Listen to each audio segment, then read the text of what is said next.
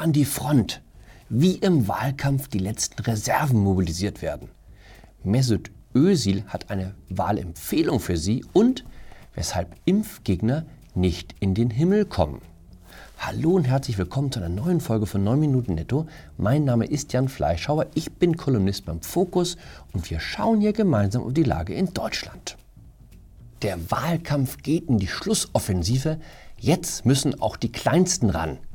Zeit für den Kindersturm. Die Grünen lassen alle ab vier Jahren in Nachtschichten Briefe an die Großeltern schreiben. Zum Glück gibt es Vorlagen, aus denen man sich bedienen kann. Die Initiatoren der Kampagne haben dankenswerterweise vorformulierte Enkelbriefe ins Netz gestellt, bei denen man nur noch den Namen von Oma und Opa eintragen muss. Beim Fernsehen rekrutieren sie Grundschüler, um die Fragen zu stellen, die sich die Moderatoren zu stellen nicht trauen. Warum rauchst du noch? Kannst du auf einem Bein balancieren? Gut, wenn es politisch wird, müssen die Erwachsenen ein wenig nachhelfen. Diese beiden Kinder hatten im Gespräch mit dem CDU-Kanzlerkandidaten überraschenderweise nicht nur die komplette Vita des ehemaligen Verfassungsschutzpräsidenten Hans-Georg Maaßen parat, der elfjährige Romeo konnte auch einen vier Jahre alten Spiegelartikel aus dem Gedächtnis zitieren, um Armin Laschet nachzuweisen, dass er seine Meinung zur Ehe für alle über die Jahre geändert hatte. Klar, Ehe für alle, großes Thema in der Kita. Da will man als Kind schon mal genauer wissen, wie der Mann von der CDU dazu steht. Sie sehen, ein Satz aus Kindermund und die Messe ist gesungen, wie man so schön sagt. Deshalb haben die Grünen jetzt auch neben dem Klimawandel noch der Kinderarmut den Krieg erklärt. Haben Sie am Sonntag das letzte Triell gesehen? Kein Moment war so ergreifend wie der, als Annalena Baerbock versprach, eigenhändig dafür zu sorgen, dass kein Kind in Deutschland zurückgelassen wird. Seehundbabys und Kulleraugen, das ist der Killer. Gegen die Kombination kommt kein Argument und kein Einwand an. Hier haben wir ein Beispiel aus dem Wahlkampf in Berlin. Was hat der elfjährige Karl der Spitzenkandidatin Bettina Jarasch mit auf den Weg gegeben? Hört auf, beim Klimaschutz zu trödeln. Deshalb verspricht Frau Jarasch auch, ich werde nicht trödeln, wir alle werden nicht trödeln, das sind wir unseren Kindern schuldig. Die Liste ließe sich fortsetzen. Was hat die neunjährige Simone Armin Laschet mit auf den Weg gegeben? hört auf mit der Schuldenbremse zu spielen. Und hier die Mahnung der zweijährigen Saskia an Olaf Scholz. Hört auf, Rentenversprechen zu geben, die wir bezahlen müssen. Auch im Familienkreis bekommt das Wort der Kinder ein ganz neues Gewicht. Ich war am Wochenende mit meinem Sohn auf dem Kirchplatz in Pullach im Süden von München. Alle nennenswerten Parteien hatten ihre Stände aufgebaut. Die SPD hatte rote Dosenöffner im Angebot, die CSU blaue und schwarze Luftballons, FDP und Grüne boten Windräder an. Manchmal sagen kleine Dinge mehr als tausend Worte. Wir haben heute zwei Windräder geschenkt bekommen. Ein grünes von den Grünen und ein gelbes von der FDP.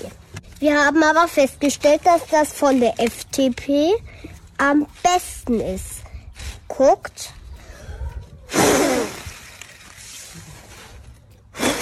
Mesut Özil hat in den Wahlkampf eingegriffen. Nachdem er vor zwei Jahren mit Recep Erdogan posierte, hat er vor einigen Tagen ein Foto von sich und Jürgen Todenhöfer veröffentlicht. Todenhöfer ist Buchautor, Facebook-König und Chef einer Partei, die praktischerweise gleich so heißt wie er selbst, nämlich Team Todenhöfer. Treffen mit Deutschlands mutigsten Politiker, schrieb Özil zu dem Foto. Ob Jürgen Todenhöfer nun der mutigste Politiker Deutschlands ist, darüber lässt sich streiten. Immerhin ist er der Mann, der den IS besuchte, als das Kalifat der Kopfabschneider noch Syrien beherrschte. Inside IS hieß sein Reisebericht. Ich hatte immer Respekt vor Todenhöfer. Andere kämpfen für Wale oder die Opfer von Misshandlungen.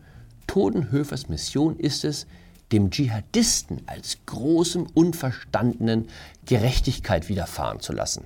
Es gibt im Talkshow-Geschäft leichtere Mandate, muss man sagen. In jedem Fall ist Todenhöfer ein Politiker, der sich Großes zutraut. Ich will Kanzler werden, weil die anderen es nicht können. Gestolpert bin ich über diese seltsame Kausalverbindung. Ich würde immer sagen, ich will Kanzler werden, weil ich es mir zutraue oder weil Deutschland mich braucht. Aber weil die anderen es nicht können, hat so ein bisschen eine depressive Note. Gab natürlich großes Hallo im Netz, als Özil seine Wahlempfehlung bekannt gab. Ha, ha, ha. Erst Erdogan, dann Todenhöfer. Was kommt als nächstes? Putin, Kim Jong-un? Ich habe ein Herz für Exzentriker. Ich finde, auch die politischen Entrepreneure verdienen unseren Respekt. Und wer sagt, dass das, was heute klein ist, nicht morgen schon groß sein kann? Auch die Grünen haben mal als Graswurzelpartei angefangen. Außerdem, wenn ich mir die Plakate der Konkurrenz ansehe, so viel seriöser geht's da auch nicht zu. Was verspricht Olaf Scholz, der Kandidat, der alle Umfragen anführt? Stabile Rente, bezahlbare Mieten, gutes Klima. Ich halte ihn ja inzwischen auch für Superman. Aber global gutes Klima? Ich fürchte, das zu garantieren, übersteigt selbst die Fähigkeiten eines deutschen Kanzlers. Ich habe mich zum Impfen geäußert. Mann, ist das vermintes Gelände? Das ist ein Post, den ich vergangene Woche auf Instagram hinterlassen habe. Wenn sich jemand nicht impfen lassen will, sollte man ihn nicht dazu zwingen. Es sollte nur niemand erwarten können, dass wir alles noch einmal abschließen, wenn die Krankenhäuser wieder überlaufen. Wer dann keinen Platz auf der Intensivstation bekommt, weil das Immunsystem doch nicht stärker als das Virus war, hat Pech gehabt.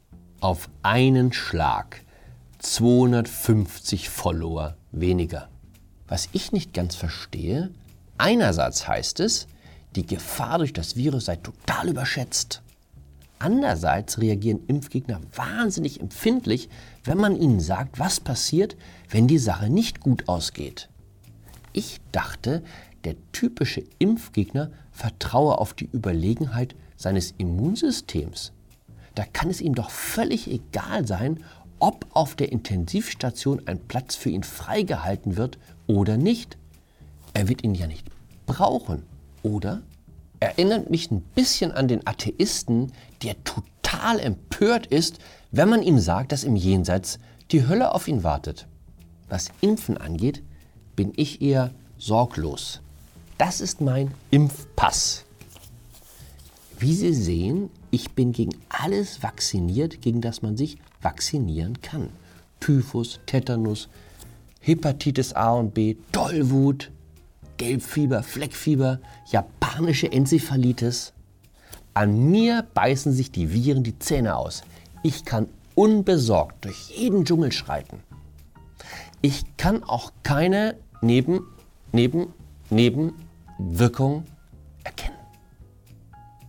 dem Sinne, bleiben Sie gesund, bleiben Sie geimpft, bleiben Sie mir gewogen.